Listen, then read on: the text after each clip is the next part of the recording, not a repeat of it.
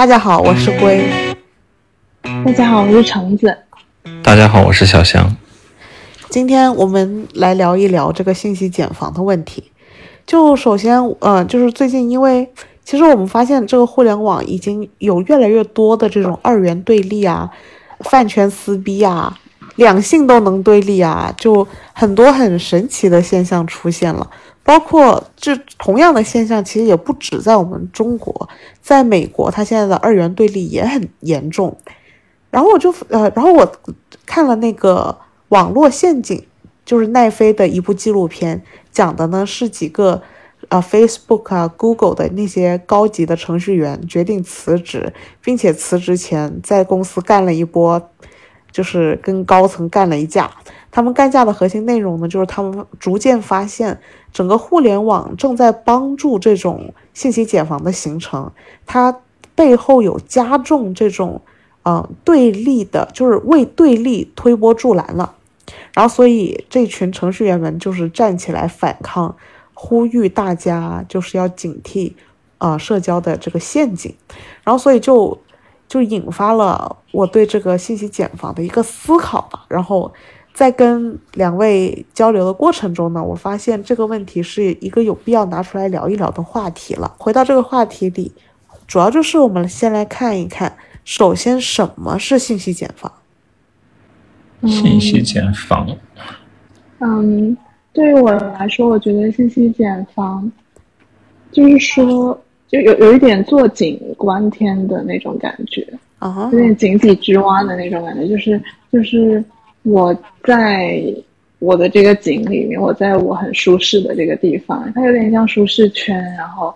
嗯，我在里面，我在这个圈子里面，嗯，跟我交流的人都是和我至少在一个方面是有极为相似的地方和有非常多共同语言的人。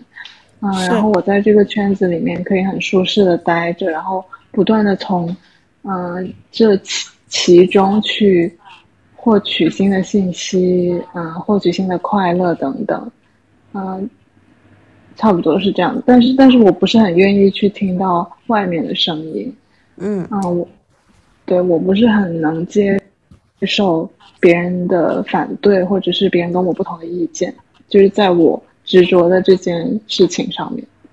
是的，嗯，是，嗯，这个这个坐井观天也很给人启发呢。其实，就是，嗯，我觉得就，它很像是一种，一个你的舒适圈。就比如，比如说你在认识一件事情的时候，你对它最开始没有概念。就比如说像一个新的社交软件，它出刚出现的时候，你要怎么去了解它？你这个时候可能会去网上搜寻它的消息。嗯。或者是，然后这个时候你又会对他形成一定的判断，你可能说他哦，他是做这个的，或者他带来了好的影响或不好的影响，在这个过程中，你会有了自己的一个认知基础的认知，然后你在之后对他了解的过程中，会带着这个最开始的认知去不停的丰富你的这个观点，这个时候就造成了一个圈子把你圈在里面。就是一个信息茧房。OK，就是嗯，就关于信息茧房这个概念呢，它其实是来源于哈佛的一个教授，嗯，提出来在在那个《信息乌托邦》这一本书里面提，首先提出了信息茧房的这个概念。他在书中是写到，他说我们只听我们自己选择的东西和愉悦我们的东西，这是人性的一个本能啊。但是在互联网的时代呢？其实，呃，它会变得更强烈，因为绝大部分的，呃，互联网公司，他们依托着算法，来让你们看到你们想要看到的和让你们快乐的东西。但是，因为互联网的这个倍增效应，它就形成了叠加。就是按道理来说，每个人都会有自己喜欢的和自己不喜欢的，但是互联网它作为一个放大筒。它把所有的这些东西都乘以了一定的倍数，它无形中就会让我们累积出了非常厚的一个外币，就是是的，嗯，因为其实 AI 算法它是不会去管你嗯，比如说现在你喜欢的、你相信的这个信息，对你来说是不是？他不会去做任何判断，他他做的判断只是说，只是去深入你的心理，是说你喜不喜欢。嗯，他们有一个词，我也是看那个，呃，叫什么《social dilemma》那个纪录片里面，他们是说有个词叫增长量黑客学。那这个增长量黑客学，它其实就是去黑的黑进去，嗯，人们的那个心理。然后去获得这个增长，他们一切其实都是为了增长。还有一个名词是叫劝说性、劝说式科技，就是 persuasive technology。它其实就是要把你更长久的留存在他们的这个 app 里面。嗯，其实你你以为你是在免费的刷着所有的这些信息流、所有的广告等等。但是有一句话是，如果你没有花钱买产品的话，那你就是被卖卖的产品。是，那你被卖的东西是什么呢？其实就是，嗯，你的时间和你的这个精神、你的心理会被慢慢的被一步步的控制，会被操控。我觉得通俗一点的说法来说，就是把刚才我们所有讲的内容整整理一下，然后简单一点来说，我觉得真的是所有人之间的交流。和矛盾出现的时候，都可以用一句“关你屁事”去解决，然后你就会发现，对，不不论你跟我说什么，我我其实都可以说“关你屁事”和“关我屁事”，就你就会发现这样的这样的趋势，就是人与人之间不用交流了。但我觉得，嗯，对，然后所谓的信息茧房呢，就是你会发现在一个大家更需要交流的环境里。我会不那么轻易的把这个关你屁事关我屁事说出口，我会更大程度考虑一下，嗯，也可以跟我有关，诸如此类的。但是我觉得这个呃所谓的信息茧房呢，就是通过比如说饭圈的经营啊，比如说呃那种各种文化的叠加呀，它它会加强那种只要我不关心的事情，那就是关我屁事。只要只要你想让我了解什么，我不想了解你什么，我就。或者说，呃，就是我我发生什么事情，你想来关怀我的时候，我我就可以用关你屁事去解决。就是他会把他，也就是说，也就是说，其实我发现他对我来讲，整个信息茧房给我带来的核心困扰，其实就是人与人之间人人际关系交流的过程中容易形成的一些矛盾和那个摩擦，它会形成一些。你刚刚说这个，嗯。又让我想到，在坐井观天之后，又是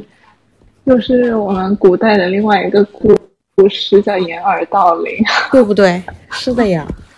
对。其实我有一个很有意思的点，就是比如从古代的我们的书信的这种远程交流，到比较近现代的可以打电话了，能及时的语音交流，到互联网了之后，我们可以多人同时的。这种交流，它是拉近了我们交流的一个距离和空间的。嗯，但在这个东西出现了以后，它比较令人觉得有意思的地方，就是在于我们可能以为在这个讨论过程中可以听到更多不同的观点，更多不同的想法有碰撞。但结果是，当有这个圈子里面有一群人持有不同声音的人，他们会沉默，会被踢出这个圈子，就不反而是加剧了。让两个相同观点的人在一起，他们一起共同发生的一个这样的模式。是的，是的，就是一群学者和教授，他们曾经试图通过加入一些跟我自己完全不不一样的呃微信群，去学习跟我截然不同的相关讯息。结果他就会发现，微信这样子的空间呢，它不是一个可以讲道理的场合。就你会发现，我觉得那个场景是一个很重要的东西。你会发现，如果是移动互联网时代，手机作为一个我私人的产品，是服务于我私人的欲望。这个时候，这个这个产品本身，它就是在为我个人服务，它不是一个可以讲道理的地方。但是你会你会发现，什么场场景是可以讲道理、可以讨论的呢？就比如说，像那个像法律。我来，我来通过一项法律，这种场合它是一个讲道理的场合，因为它不是在为我的私欲而服务的场合，就可以形成啊、讲道理的环境。就是整个社交网络的陷阱，它社交社交网络之所以能造成信息茧房的原因，有时候是因为场景不对应。因为如果场景不对应，比方说，呃，我现在进到 B 站，这个 B 站的场景就是基于我过往已经看到的东西，然后它在推送，它推送的内容是在为我个人的服务，这这就是已经生成了以我为中心的场景了。但是我的意思是，像讨论法律这样子的场合，像讨论比如说人民代表大会，或者说当年古希腊一群人在那个讨论法律的那个场景，那个场景呢，它是既跟我切身相关，同时它那个场景也是在为更广大的人群服务。就是怎么说呢？我觉得它是有场景差别的。那信息茧房呢，无非呢就是太聚焦于以我为中心的这个场景了。就是我我我这个环节里只有跟我相似的人，没有跟我不相似的人，然后并且不是以解决问题去，嗯，深化这个场景的。就可能你场景的这个词，可能大家有点不太理解，我觉得是这个点。对，可能会有歧义。对，就可能换换一个措辞会更容易理解一些。比如说，嗯，比如说服务于你的这个场景，你就可以说只是就是这些内容的生成是为了服务于你，那就是相当于是这些人群去匹配了你，就是你喜好的这些人群。你们还有感受过信息茧房带来的困扰吗？信息茧房带来的困扰，我觉得一个是在一些，嗯，就是一个是在比如说一些政治新闻的时候吧，就比如说，嗯，比如说俄乌战争，或者是像之前香港啊、台湾的事件的时候，我会就是会，哦比如说墙内是非常比较，就是相对来说的是大统一的一个观点，然后到墙外又是一个就是那个主流的想法是跟这边是非常大的对立的这样的一个观点，然后我就会觉得那两边其实都有一些非常极端的观点。是的，所以你看，信息茧房带来的核心困扰是人与人交往之间的矛盾。对，对，之前有一个我的朋友，他也跟我讨论过这件事情，就是他当时在国内的时候，会觉得他收到的信息都是这个国家想传达给他的，然后他有一天就去了国外生活了一段时间，他通过国外的网络去连接了之后，发现还是那一些内容，所以他就仿佛被困在了这个圈子里，他传接受不到其他的讯息了，这是让他我会觉得说，嗯，当我看，因为我因为我可能因为我会两边的信息都看嘛，所以其实有时候我会看着，比如说某一边的人会一步步的走向很极端的地方，然后那个时候我会觉得很，就也不知道怎么说，因为我觉得我怎么说人家也听不进去。对呀、就是如果你跟，比如说跟，比如说跟我们这边的人说，嗯、那边他们其实有有些什么什么道理，其实很多人是听不进去的。然后，如果你跟那边的人说，其实，嗯、我们有很多的想法和我们，嗯，其实是什么样的一个感受和观点，他们也会觉得你在无病呻吟等等。我觉得他信息已经固化了。对，因为他已经嗯茧房的茧外皮不可以接受了，对对对，对很厚，太厚了。就然后还有就是身边，比如说有朋友追星，然后非常的非常的狂热，然后甚至是有到比如说，嗯，如果你说他说他喜欢的那个明星一点不好，他可能就会爆炸，甚至是会跟你有劲的那种程度。我觉得这种就是很可怕，就就我就我会我会觉得那那 OK，我就不说了。但我但我也会觉得有时候可能会觉得有点难受，就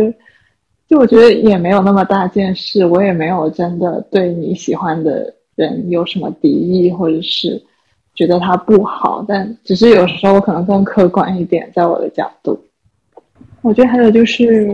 会会觉得有点担心，这个社会会非常极端化，以及会发生一些悲剧这件事嗯，情。是的，你会发现，其实我们我们发现这个信息茧房给我们带来的问题其实是很隐秘，但是其实影响又非常悠远的。那我们到底需不需要一步一步走出这些信息茧房呢？或者说，我发现我们我发现现在我们要走出信息茧房，是来源于我们需要让人际关系走向更和谐。我们是不是需要哦一步步走出这个信息茧房？嗯，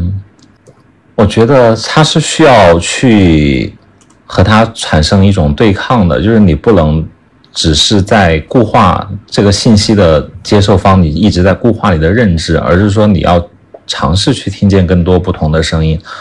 这样你才能对这个事情有一个更加独立的判断，你才能知道它到底是不是这样。如果你说你只是把自己圈在这个圈子里，让自己感到很舒适，那我们就会出现刚才像可能都会出现橙子那个朋友的问题，是，就他只能接受他跟他持有相同观点的人，他而从而失去了他身边的一些呃其他的朋友。尽管这个时候他是很快乐的，但是是我们跳脱这个跳出来看，会是一种得不偿失。哦，我的观点基本上跟小翔是一样的，就是，嗯，其实我觉得是要更主动的去接受一些信息，因为其实如果，嗯、我们比如说在社交媒体上面，其实我们接受的很多东西，特别是像现在信息流的推送，不管是抖音还是微博，你开始开了一个短视频之后，它就一直会给你推送、推送、推送，然后你可能就会一直就待在上面看了，因为它推的都是你爱看的东西。那其实我觉得，我觉得其实是应该去主动的去找寻一些优质的信息来看，就是走出信息茧房这件事情，其实是一个主动的过程。嗯，你让我你让我想起了一个我特别小的一个让我印象特别深刻的事情，我现在突然意识到，那可能就是要对抗信息茧房的方法，就是我身边有一个朋友。呃，当时我们是初中小学、小学初中生的样子，然后他他的爸爸的对他孩子的教育给我留下了非常深刻的印象，因为他当时是生活在就是周围就是属于嗯环境比较好的家庭的一个环境，呃那个生活圈，然后所以他每天上学都会有一些呃富豪家的孩子。他们他们邀约他说，我们可以呃用车把你女儿和我儿子一起送到学校，这样。嗯，就是，但是他爸爸呢，总是会拒绝这些呃送他女儿的这些邀约，原因是他当时说了一句话让我印象特别深，他说，嗯，如果你坐在车里到学校，这路上你就不会遇到任何事。但是他想要他女儿，就是每天走在路上遇到不同的人与事。哦，哦，是不是很，impressive？这样的这样的家长还蛮少见的。哎，对。然后，所以我当时就印象特别深刻。然后，事实上，我跟他也是特别 close 的朋友，就特别关系好。嗯、他应该就是我小学、初中走的最近的一个朋友了。我觉得跟他爸爸对他的这种教育方式关系非常大，就是他爸爸是非常有意的帮他解开那个信息解放，因为你会发现那那辆送他来的车就是一个信息的茧房，大门一关。呃，那个油门一踩，你这一路上就是很稳定的，每天都是这一路，都是这个室内的这个环境，车内的这个环境。但是他如果走在街上的时候，他就今天可以遇到一只蜗牛，明天遇到一一只麻蜂，就是他会遇到很多不一样的事情，就让他这个人在相处的过程中，你会发现他对不同不同观点的接受度和处理方法就是。就是就是可以体现到他的身上的，所以我当然也是觉得，嗯，其实简单来说，我觉得对抗信息防解呃信息茧房，就是为了让人类相处更和谐。对，其实我觉得这是一个世界的多元化的过程，因为我们现在其实已经到了一个信息非常丰富的年代了，我们可以轻松的获取各种知识嘛。但这个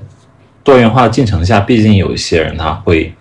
把自己封在里面，不愿意去接受，是怎么样？怎样让自己去接受，反而是一个很重要的事情。是的，对，我记得以前在英国的时候，嗯，我跟我香港的朋友聊天，其实他们以前对，嗯，他们信息的那个，他们对观点的接受度这件事情是非常骄傲的。他们会说，嗯，我我们可以在一张桌子上面跟不同观点的人，就是大家都说自己的观点，但是大家可以很。还是可以很好的吃那顿顿饭，还是可以说说笑笑。嗯，但是我就觉得经过了这些年之后，好像他们在这方面也反而退化了，对，有所退步。我觉得这就是就是很大程度上就是跟互联网带来的，互联网啊、媒体啊这些都很有关系。对，我想起我朋友跟我讲过的一件事情，就是他的老板是一个香港人。然后跟他们公司的员工一起吃饭的时候，就有很多大陆的人嘛。然后在吃饭的时候，大家聊的观点就比较和谐，然后就说这边发，呃，大陆现在发展很好之类的。然后等到只有他们香港人的场合的时候，就开始说大陆的人怎么样怎么样怎么样。他们反而那边形成一个比较一致的观点，就是觉得这边不太好。嗯我觉得这可能会是会有，但是很有可能是我们自己造成的也。不是，我觉得他就是他们也可以有这个观点啊，那就是他们自己的观点，但是他不会说，因为你说的那个观点，他他就非常不接受。就我不知道，我觉得当然他们可能不是这样的，就是他们可能就真的其实表面。其实我觉得更像一种是民族对立的情绪，会让人。更统一他的观点，对，我觉得就是在我们对内的时候，大家都可以很包容，各种接受，但是对对外的时候就很一致。对，可能是就是会有一些共同利益的问题吧。但我觉得，就是互联网和媒体真的是非常重要的一个工具，就是让这件事情两极化的。一个工具，因为我因为我会看到，比如说，嗯，比如说香港的朋友里面更极端化的人，就是他可能会支持暴力，嗯，等等，这这样的人，他可能就是转苹果日报转的特别多，就是会转一些，我觉得会更极端的一些媒体的东西，或者是更极端的言论，就是你可以看到他接收信息的那些范围是在。是在特定的范围里面的，嗯，我觉得就是要，呃，从那个关闭那个 A P P 里面的，嗯，说去让系统推荐你喜欢看的东西这件事情开始，有必要做的这么近吗？不是啊，就是，就是你可以，因为你会知道，比如说你喜欢。比如说你在 B 站你喜欢的某些 UP 主，那你就去主动的去看他们的信息就可以了。但是你不需要系统去给你推送。这样子的话，这样子的话，你你是有机会看到其他东西的，然后你依旧可以去看你想看的东西。但是我我我很喜欢利用它这个推荐算法耶，就是。我之前看到有一个人的观点啊，其实也不是有一个人，就是这个社交陷阱里面有一个人的观点。他说，互联网是一个工具，我们应该让它回到工具的定位和价值，就是我要什么，他呃帮我去快速的搜索，这是他本来最直接的职能。其实问题往往是来源于我作为输出方输入的指令导致了他执行的那个倾向性，就是那个那个那个社交陷阱里的人的意思是，只要我的主动性进行一定程度的调整，他的呃就是工具式的被动，它其实是可以，呃就是更好的加速你的需求，呃就可以帮助，反正就是回到它本来作为一个高效工具的那个定位吧，就是他的意思是，嗯。我们应该去刻意的搜索那些流量很低的内容，因为我们大部分会，呃，做那个信息过滤是过滤，比如说，嗯，买东西就是买点赞最多的、评论最多的、呃粉丝关注人数最多的，我们是更容易看到这种红人和热评。但是他的意思是我们应该主动去寻找那些，嗯，低低评论人数的、低关注度的，嗯，少人关注的冷门板块。如果我们主动去关注一些这些内容，然后他的推荐算法呢，也会把更多这种冷门的小众的相关的内容推荐给你，就无形中我们就完成了，呃，被被工具绑架和。让工具回归工具的这个逆转，但我觉得这个很不现实。What? Why? 因为首先信信息这么多，你说要找评论少的，那首先我要怎么去找到它呢？评论少的东西这么多，那我要怎么从这么多里面去分辨哪个是优质的内容？那要花我非常多的时间去筛选。就是他，然后嗯。对，而且就是首先，这个这件事情是非常花费功夫和时间的，而且而且你不一定能筛到很好的内容，因为可能有些人没有这个判断能力，所以我觉得不是很现实，不是非常说，就是大家都可以去这样做，我觉得不是非常具备参考性。但是，难道不是每一次破圈都是花时间的吗？就是我觉得不能每一件事情，那当然不是每一件事情了。就就你不能指望大家都会花很长很这么大的精力去做破圈这件事情，因为这样子的话，那个门槛就太高了。OK，但是我觉得关掉推荐门槛也很高哎。我看到一个很有意思，就一个按键，你关掉就可以了。对，不想关。我 看到一个很有意思的东西，就叫数字极简。他们提倡是在信息化的时代，我们尽量减少对这些东西的依赖，更真实的观察我们现实的生活、现实的人际交流，反而会接触到更多真实的信息和感受。就是放下手机。就是放下手机，对，就包括像刚才橙子提到的，说关闭推荐这个功能也是数字极简的一部分。就我不被信息算法控制，因为其实像信息算法是它被全世界几乎是最聪明的一群人创造出来，目的就是让你能尽可能的多停留，所以它不停的推荐你喜欢看的内容。对，那你就会肯定会很难和他对抗下去的。对，其实我觉得我们都是一个意思，因为我想要把那个那个按键关掉的意思，也是说，也是说让大家可以接触到其他的信息，不管他的，就是他的算法应该是说给你推荐优质的内容，不是说按他的点赞多不多少的这些这些来算的，它应该是会给你推荐各式各样的内容，这个应该是算法去做的，然后。呃，所以其实我觉得我们讲的其实是差不多的意思，就是让大家去接收，主动的去接收更多的别的声音。对，这让我有一个感受啊，就是你们觉不觉得，其实互联网它其实只是做了顺应人性和放大人性的动作，然后人们就自己走向了毁灭。其实。在看智能陷阱的时候，他们也说，因为那那里面是有，比如说创造那个 Facebook Like button 的那个人，嗯，但是他的初心真的是说想让世界充满爱，就是让大家都去表达爱，让大家被爱包围，是是这样子的一个初衷。但是他也没想到大家会因为比如说我的 Like 很少，然后搞到我抑郁，这样就是就是他们一开始也没有想到，但是。就是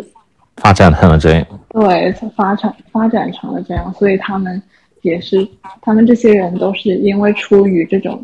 ethical 这种道德上的这种考虑，所以离职的。他们觉得这个越来越不可控了。是的，他其实就是利用了人性中的那种社会被认可，就是每个人都渴望被别人认可。但事实上，在一个真实的社会里，他就是他就是有认可和不认可的。那认可其实大家都是很好接受，而且喜欢，而且向往的。但如果出现不认可的时候，我应该怎么处理呢？互联网没有在这方面帮到任何人。我的意思是，它只顺着人性，就是就怎么说？我觉得有点七宗罪那个味道。我不知道你们，嗯，反正我的观点，我一直觉得人类有那个人人类终极悲观理论啊，就是人性导致人类毁灭。那也就是说，也就是说，我觉得对抗信息茧房的。根源其实就是在对抗人性，就是有点像修行，怎么样克制我人性中那些最基础的问题？是的，有点像戒毒。哎，没错，就是它让你很上瘾，因为因为是说，啊，其实这个世界上只有两个产业会会把他们的那个客户称作为 users，就一个就是。drugs，一个就是就是毒品的，还有一个就是软件的。哇，真的啊！这也是看智能陷阱看到的。对，所以就真的是好像一个戒毒的过程。OK，现在大家都中毒了。OK，那那七宗罪贪嗔痴色都是要戒的瘾啊。嗯。嗯，我觉得不一定是戒，不是完全没有，对，对对对对对，是合理的控制。就我觉得是把那个瘾戒掉，不是说把所有东西都戒掉。对，把瘾戒掉，但是你其他东西该用还是要用的嘛。对，所以这里就来到了我们今天讨论的度的那个环节了，就针对我们在呃走出信息茧房的这个过程中。你觉得怎么样的度是比较合适的呢？应该要做到什么程度呢？在我们的对抗上，在自己的舒适圈往外迈一小步，就是每一次往外迈一小步，就是当你舒适了，你就往外迈一小步；当你舒适了，就往外迈一小步。Good idea。一小步，就是我可以，就就比如说。比如说，我很喜欢，非常喜欢某个明星，不能接受他，因为不能接受人家说他不好。然后，那那你这一小步可能就是，嗯，比如说你以前看到看到这些声音，你都一定会去反对，会去骂回人家。那你可能这一次你就可以不去骂回，然后你就可以去心试着去心平气和的去接受人家不同的观点，一次或者一条。就这样子的一点一点的去，去适应一些不同的声音的存在，这样子，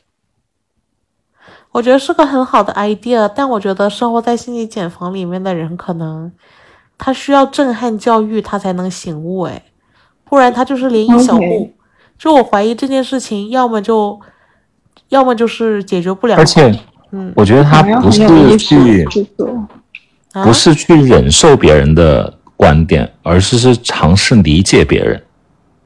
对对对，就说，就你在忍受的过程中，我觉得应该要有思考的，不是说我就忍气吞声，我下次再一起骂，可能肯定不是这样的。对对对。但是我觉得更多的是像，其实是我们，就是活了这么多年，我觉得我我们都有一个很独立的。人格在了，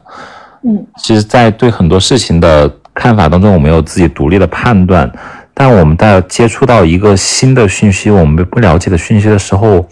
我们应该多尝试多方面的去了解它，而不是说我们看到第一个产生了这个一个固有的印象，或者是我们之前听其他地方听来的一些潜移默化的印象，然后就去。不停的巩固你的这个认知，而是说你应该去尝试了解多方的信息，然后再结合之后，去来做一个综合的判断，这样是一个。对。我有一个，我听到你说这个，我有一个补充的，就是我觉得有一个很好的方法，就是不要把别人当傻子。是。特别是不要把一群人都当成傻子，就是就是当别人。很多人都在强烈的反对你的某一个观点的时候，你应该去想一下为什么他们会这么想，而不是说他们怎么连这个都不懂，都愚蠢不了。对对对对对，我有一个担忧耶，听完你们讲这个，嗯，因为我发现我们其实都不是受信息，我们都没有信息茧房，但是真正在信息茧房里面的人，听不到这条视都是音频。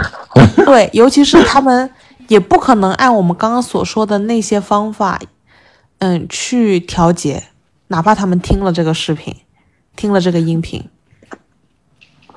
嗯，那你所说的那个重击是什么？是什么样的对重击？我就是想说重击来着。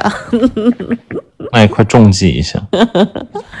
就是你，就是我有我有意识到，嗯，那个，我有意识到我们刚刚说所说的这些非常理智、非常嗯 OK，但是是非常针对我们没有信息茧房的人。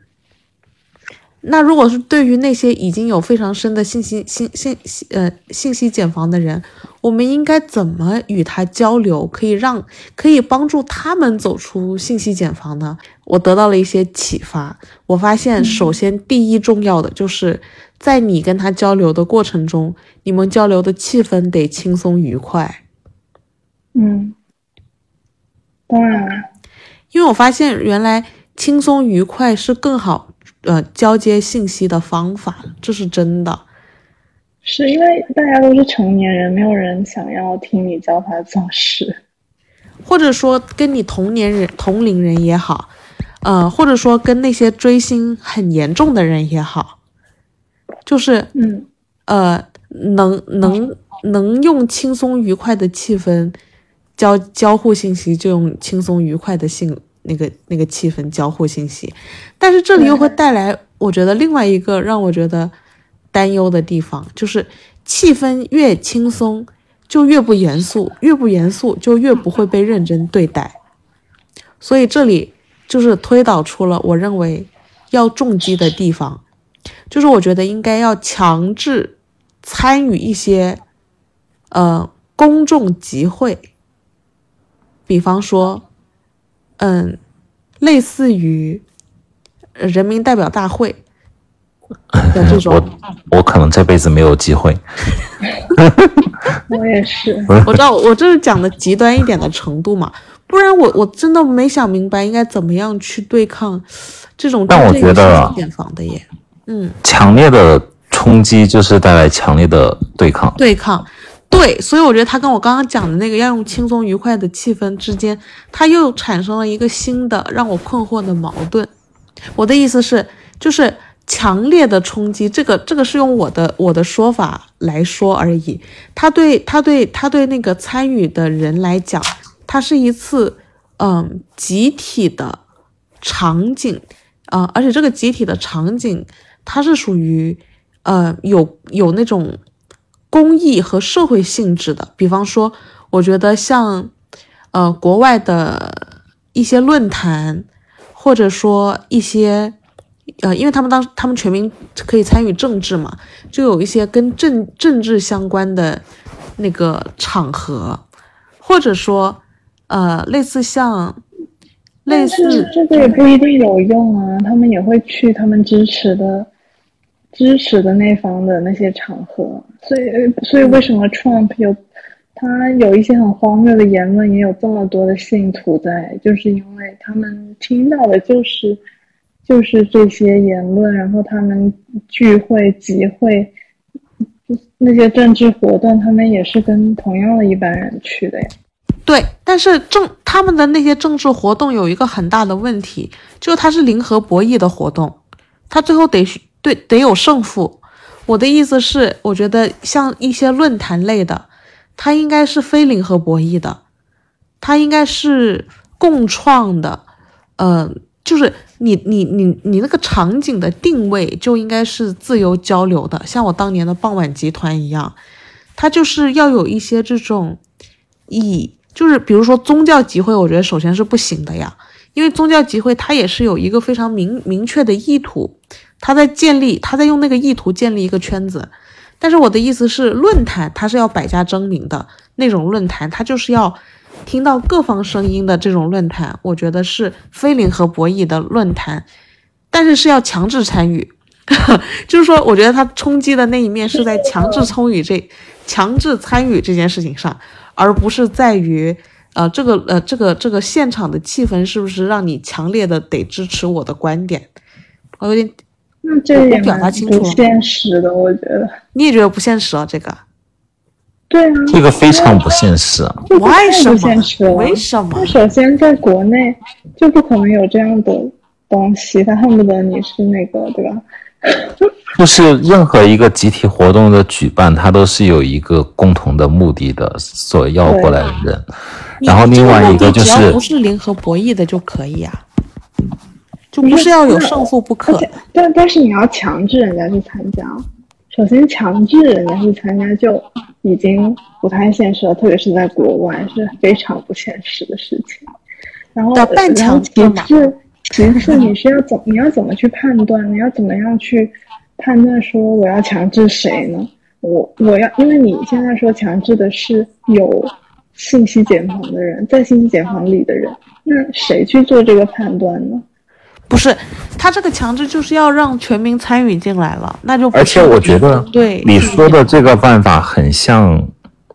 数字极简，就是我放下手机去参与到真实的社会当中，然后跟周围的人发生交流，去吸收不同的信息。但是在我们现在，你不觉得这种一定要走走到真实社社呃社会里的可能性降低了吗？就是我觉得不是降低了，是我不愿意去做这件事情了。其实像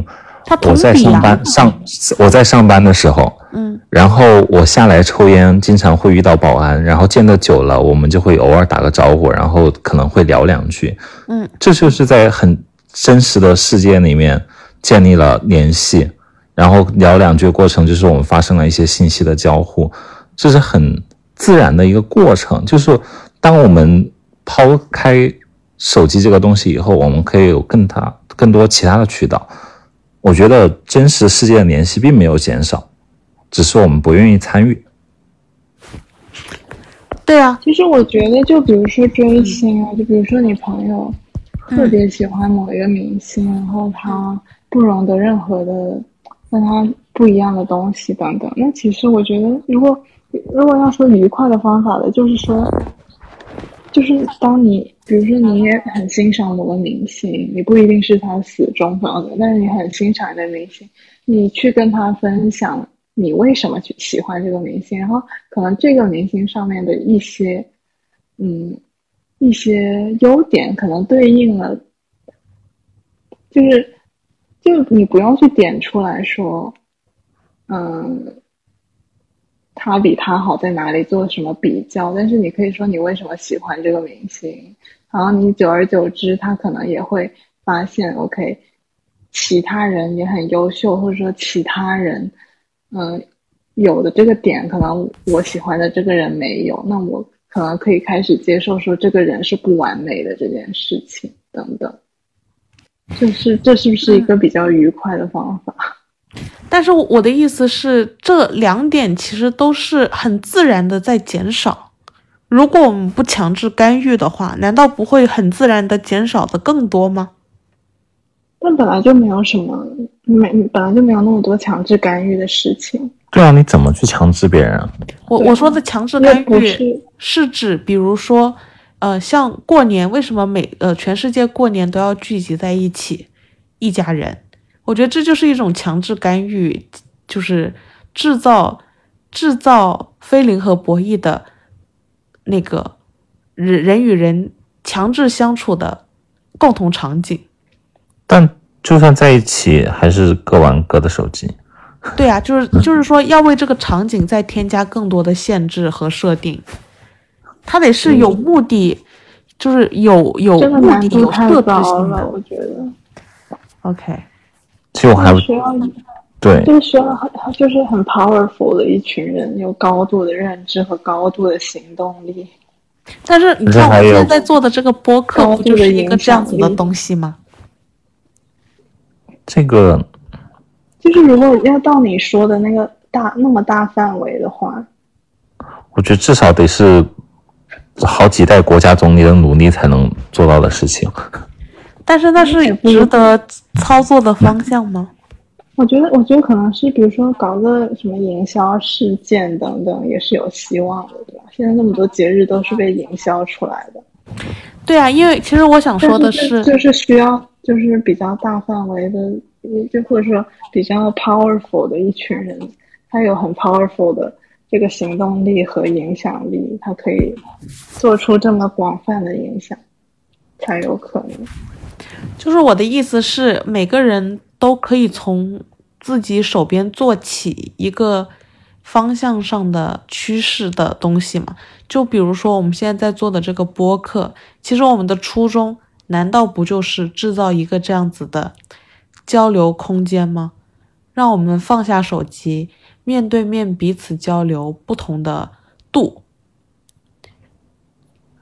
然后大家每周都来听，不就是强制的参与了一个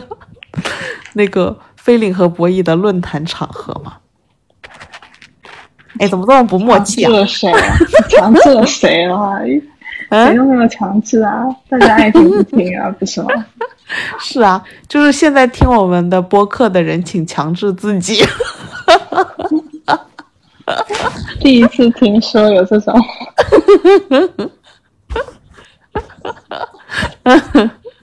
Anyway，好霸我只道哦。我只是绕了一个大霸，道总裁，我绕了个大圈宣传了一下我们，有问题吗？可以，可以，可以。anyway，就是呃，所以我觉得就从怎么说呢，我们来梳理一下，我们最后的度里面有哪一些是大家确实切实可以操作的，尤其是呃，针对我们身边已经有了信息茧房的这些人，我们能做什么事情呢？哎，我应该不会做任何事情，他开心就好。OK，嗯，然后你就是，呃，OK，我明白你的这个 style。我我是我可能是会看心情，OK，就是就不是就是，嗯，当我觉得没有什么必要去辩论什么东西的时候，就由他去了。对，只要他不影响我，我为什么要去管他？这不就是关我屁事和关你屁事吗不是？不是不是，但是就是当我觉得他开始有一些极端，或者说或者说，比如说我发表一个观点，他过来强烈反对我之类的这种时候，嗯，我是会去跟他去去辩论的。就是我觉得这个这个这所谓的辩论和讨论，就是嗯，至少如果是身边的身边的人，那他应该至少可以去思考一下你说的东西。就我觉得，就是给他们一些思考和冲击也是好的。是的，我肯定也是要给他们思考和冲击的那个派别，就是我一定会在我们遇上更大的矛盾之前，先去积淀一些小矛盾，然后以以为我们接下来会遇到更大矛盾做铺垫，所以我一定会孜孜不倦的做播客，找朋友来跟我看电影、看动漫、分享作品、交流。嗯，嗯这些都是我想做的事情。没有什么了，就希望大家不要，嗯，就是我们看那个智能陷阱的时候，其实所有那些工程师他们都会非常严格的去控制他和他们小孩的手机使用时间和和频次，让他们不要，因为他们他们知道只靠自己的意志力是很难去避免陷入这个漩涡之中的，所以。还是要更主动的去干预一下。我们要补充的吗？没有没有，大家开心就好。哦，其实我们还是到最后也展示了三种不同的度呢。是 OK，行，我们看看，嗯，我们就保持这三个度，再往下走吧。好，好的，以上，拜拜。谢谢拜拜下。周见，拜拜。